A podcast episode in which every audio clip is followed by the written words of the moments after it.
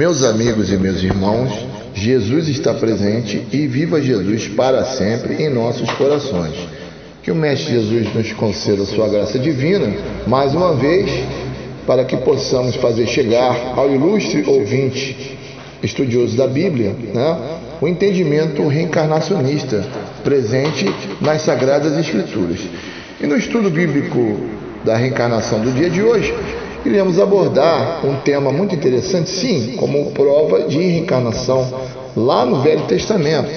Nós estamos, iremos abordar nada mais nada menos do que hoje, né, acerca dos, dos gêmeos de Rebeca, né, o famoso é, texto bíblico, né, dos referência, faz referência, meus irmãos, aos gêmeos de Rebeca, né. Então, é, se não vejamos, né, Considerando a fonte bíblica da narrativa, onde Rebeca, mulher de Isaac, segundo o Velho Testamento, no livro de Gênesis, capítulo 25, versículo 22, sabe-se grávida e desconfia que seus gêmeos brigavam dentro dela. É, Javé é logo consultado e profere a seguinte predição: Há duas nações em teu seio, dois povos saídos de ti. Separa-se-ão, um povo dominará o outro povo. Ora, meus irmãos, é sabido que Isaú e Jacó tematiza a saga de dois gêmeos que dramatizam a disputa por hegemonia. A inspiração bíblica motiva o desdobramento da discórdia, da disputa e da impossível conciliação. Essa história, no caso de Jacó e Isaú, ou como queiram Isaú e Jacó, revela que a rivalidade começou mesmo antes do nascimento. Olha só, na barriga da mãe, né? e continuou até a vida adulta. Quando Jacó persuadiu Isaú a vender seus direitos de primogenitura, né? no caso Isaú, ele casou com Rebeca, neta de Nacor, Nacor né? irmão de Abraão. Deus deu-lhe dois filhos gêmeos. Né? O primeiro era muito peludo, chamou-se Isaú. O segundo recebeu o nome de Jacó. Né? Isaú tornou-se hábil caçador. Jacó, por sua vez, gostava de viver na sua tenda. Segundo a narrativa de Gênesis, capítulo 1, capítulo 21, né? corrigindo, é até o versículo 34. Então, o tema de hoje nós iremos abordar acerca dos gêmeos de Rebeca, que, como já é sabido, né, é, eram inimigos, vejam só, desde o ventre. Né? Então, vamos é, de início, para entender essa, a, a questão aí da reencarnação presente nesse, nesse texto bíblico, nessa diálogo, né, nessa narrativa, iremos de início. É, citar o texto integral né, de Gênesis, lá no capítulo 25, versículo 21 a 26. Se não vejamos, Isaac orou insistentemente ao Senhor por sua mulher, porque ela era estéril. O Senhor ouviu as suas orações e Rebeca, sua mulher, concebeu. Os filhos lutavam no ventre dela, olha só. E ela disse: Por que isso está acontecendo comigo? E foi perguntado ao Senhor. O Senhor lhe disse: Duas nações há no teu ventre, e dois povos se dividirão das tuas entranhas. E um povo será mais forte do que o outro. Cumpridos os dias para que dessa a luz havia gêmeos no ventre dela. Saiu primeiro ruivo, todo revestido de pelo. Por isso lhe chamaram Isaú. Depois saiu o irmão agarrado sua mão ao calcanhar de Isaú. Por isso lhe chamaram Jacó. Ora, meus irmãos, é, de início nós observamos até aqui a seguinte, iremos fazer a seguinte indagação ao ilustre estudioso da Bíblia, né? Como podia duas crianças lutarem entre si desde o ventre materno, se de acordo com determinadas crenças é, no caso ligado ao protestantismo e até ao meio católico, todos sabem que, é, segundo a vertente que esses irmãos seguem, eles foram é, doutrinados a acreditar que a nossa alma ela é criada na concepção, quer dizer, virgem, né, sem um passado. Então eu de, fariam a seguinte pergunta ao ilustre irmão: Por que razão eles, Isaú e Jacó, haveriam de estar juntos? Né? Imagine, dois inimigos no ventre, né? Isso seria mero acaso? Casualidade? Na verdade, Isaú e Jacó eram almas inimigas, olha só, de outras vidas. Por que eu digo isso?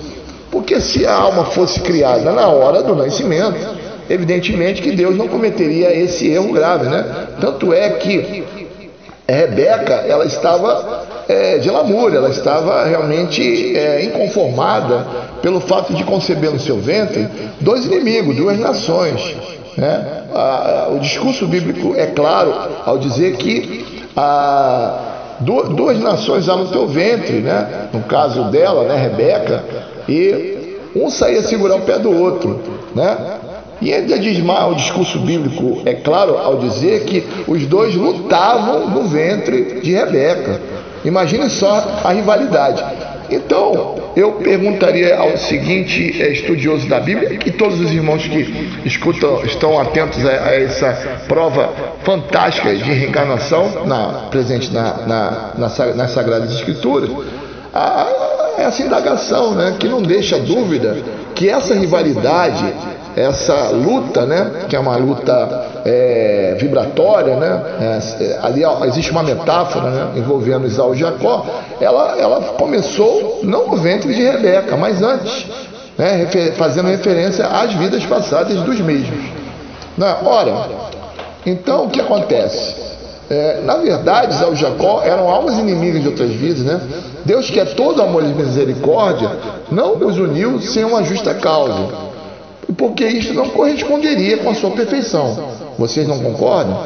Ora, se a ideia é de que os dois lutavam no ventre materno, então aqueles corpos em formação já eram animados, tendo em vista que o corpo sem espírito está morto, como assegura Tiago no seu capítulo 2, versículo 26. Sabemos que no texto acima há prevaricação desde o ventre, onde é dito que um segurava o pé do outro e dois povos opostos, um, no caso, duas nações estavam juntas no mesmo ventre, indicando logicamente a rivalidade que existia entre ambos. O profeta Isaías é exatamente é o que confirma essa questão da referente a Jacó. Ele fala acerca de Jacó é, no seu capítulo 48, versículo 8. Vocês podem conferir lá em Isaías no capítulo 48, versículo 8, é, o profeta ele define bem, em poucas palavras, a pré-existência e a reencarnação. Quando diz claramente: Eu bem sei quão traiçoeiro és, foste chamado rebelde, prevaricador ou transgressor desde o ventre. Ora, meus irmãos, como pode uma pessoa já ser transgressora, ou seja, ter pecados antes do nascimento? Se, alma, se nós sabemos que a alma é criada na concepção, como a gente vai conceber essa ideia, né? Errônea, né? Porque é, o profeta Isaías ele vai, ele vai a fundo nessa questão ao declarar é, no seu aludido texto do capítulo 48, versículo 8, que no caso era prevaricador, né?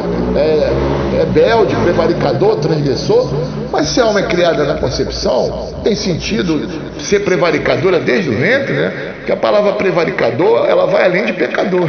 É uma palavra bem, bem é, profunda, né? tem uma profundidade muito grande se você é, compreender um sentido amplo. Né? Então, é, essa, essa rivalidade entre os ambos, né?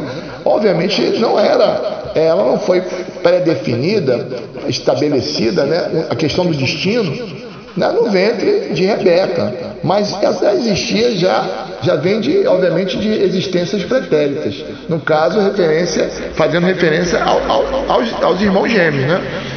Olha, o aludido texto de Isaías, traduzido diretamente do original hebraico, lemos o seguinte: vejam bem, tu nem as ouviste, nem a soubeste, nem muito que se lhe abriu o teu ouvido, porque eu sabia que procedeste muito perfidamente e foste chamado transgressor desde o ventre.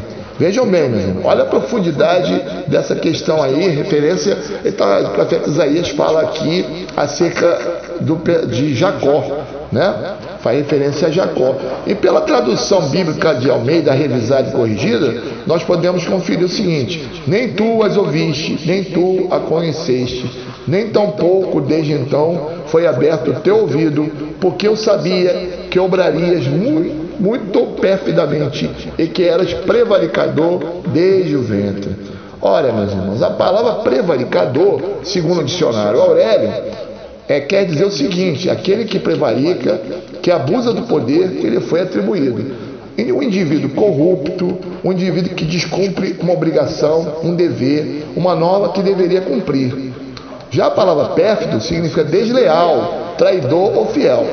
Então, é, resumindo o que eu estava dizendo anteriormente, a palavra prevaricador, a alma pode ser prevaricadora desde o ventre, já ter assim atributos negativos, se bem sabemos se a alma foi criada na concepção, segundo a ideologia de muitos irmãos protestantes e até no meio católico, não tem como lógica alguma afirmar que o mesmo ocorreu com Isaú e Jacó. Vocês não concordam? Essa rivalidade, essa inimizade, certamente ela já, foi, já, já vem de existências pretéritas, vidas passadas. Não tem como contestar, não há lógica alguma que contraria esse princípio. Correto? Olha, para o entendimento dessa questão, envolvendo, uh, o, no caso Isaú e Jacó, essa rivalidade, essa luta desde o ventre, nós iremos recorrer a um texto que se encontra lá no Novo Testamento e, obviamente, iremos compreender tudo. Vejam bem como é que o Mestre Jesus vai dar sentido ao que ocorreu com os gêmeos de Rebeca, no caso Isaú e Jacó.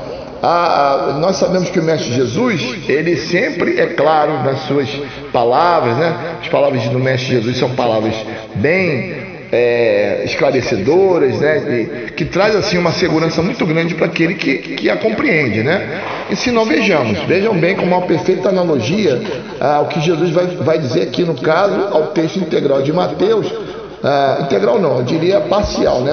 Lá no capítulo 5, Mateus capítulo 5, versículo 25 e 26. Vocês podem conferir agora, abram sua Bíblia, Mateus 5, versículo 25 a 26 no qual é, compreendemos a seguinte é, nuance de Jesus: Reconcilia-te depressa com seu inimigo enquanto estás com ele a caminho. A caminho de onde, meus irmãos? De vidas passadas, obviamente, né? Para que o inimigo não te entregue ao juiz. Que juiz? O juiz de suas próprias consciências. Do juiz ao oficial de justiça. No caso, a lei de causa e efeito. Olha só do oficial de justiça te recolheu à prisão. Quer dizer, o ciclo de débitos em que estava envolvido, né? No caso, a, aquela expiação, né? aquela reencarnação expiatória relativa a faltas anteriores dos mesmos. E aí conclui o Mestre Jesus: Em verdade te digo, olha só, que não sairás dali enquanto não pagares o último centavo. Ok, senhor? Vejam bem. Não sairás da prisão enquanto, enquanto não pagares o último centavo. Veja bem, de, de, a princípio, se nós observarmos, se, for, se é possível sair da prisão e pagar o, uh, é, pagar o último centavo, ceitil, como queiram, então Jesus aqui confirma, sem metáfora, sem erro possível, a não existência das penas eternas. Olha só, é interessante que no meio desse estudo é, da reencarnação, nós podemos observar que o mestre, ao final do texto, ao declarar que não sairás da prisão enquanto não pagares o último centil, né, de início podemos é, confirmar a não existência das penas eternas. Olha, se o Cristo disse se é possível sair da prisão após ser pago esse ceitil, é de fato, como havia dito anteriormente, não há justificativa de considerar o inferno de penas eternas. E por conseguinte, falta-se remissão. Vocês não concordam? Jesus é resoluto em afirmar que todo aquele que fizer inimigos no cenário terreno jamais se separa, desde ser que antes aconteça a reconciliação de ambos. E é exatamente o que aconteceu aqui no, no estudo em análise, referência aos gêmeos de Rebeca, no caso Isaú e Jacó. É? Então, o que acontece? Portanto, fica definido que ambos os gêmeos, né, Isaú e Jacó, não se reconciliaram enquanto estavam no caminho. De vidas passadas. Isso fazendo um resumo do que Jesus é, acentuou no texto que eu li acima, no capítulo 5, versículo 25 a 26. Então, definindo, é, não se reconciliaram Isaú e Jacó enquanto estavam no caminho, referente às suas vidas pretéritas. Né? E, e, então, adversários que se fizeram se entregaram ao juiz, no caso, o juiz de suas próprias consciências. Exatamente porque a lei de Deus está escrita nela, né? É exatamente a consciência pesada, né, é que vai denotar essa falta, esse débito com a, a lei divina. Exatamente é isso que Jesus está se referindo nessa parte do texto em análise. Então, concluindo, os juízes foram entregues ao oficial de justiça, que é a lei de ação e reação, e que, portanto, os encerrou na prisão ou ciclo de débitos, no qual só sairiam ou estariam livres um do outro, no caso, é, mais uma vez, referência aos gêmeos de Rebeca, né? É, fazendo uma, uma analogia aqui, uma, uma alusão, após pagarem o último centavo, ou seja, após expiarem toda a falta de inimizades é, em, né, em suas existências pretéritas. E, de fato, meus irmãos, Deus não criou duas almas, dois espíritos já inimigos, viu? Isso não corresponderia de modo algum à sua justiça e bondade.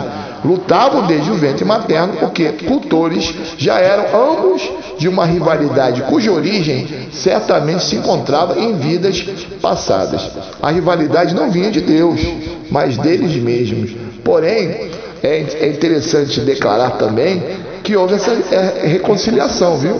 de ambos, no caso Isaú e Jacó, e os dois se tornaram grandes amigos, como está registrado no livro de Gênesis, capítulo 33, versículo 1 ao 7. Então, é, com a graça divina, com a graça de Deus, ambos é, se reconciliaram, né? Após aquela inimizade que é, per, perdurou durante um bom tempo se tornaram grandes amigos, né? no, no capítulo 33, versículo 1 a 7, no livro de Gênesis. Então, meus irmãos, concluindo o estudo bíblico da reencarnação do dia de hoje, né, é, essa sagrada lei, somente ela justificaria é, essa inimizade, essa, essa rivalidade entre, é, no caso, os gêmeos, né, Isaú e Jacó, uma rivalidade desde o ventre. Né? Isso acaba com qualquer é, perspectiva de que a nossa alma é criada na hora da concepção, do nascimento.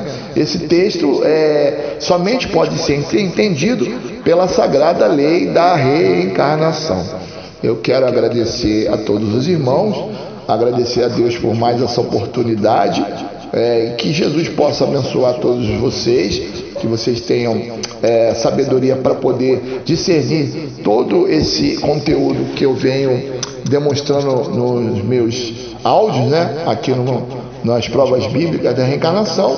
E é aqui, mais uma vez, cumprida a missão, é, evidenciando mais uma prova dessa sagrada lei da reencarnação. Uma ótima noite, ótimo dia. Jesus abençoe a todos.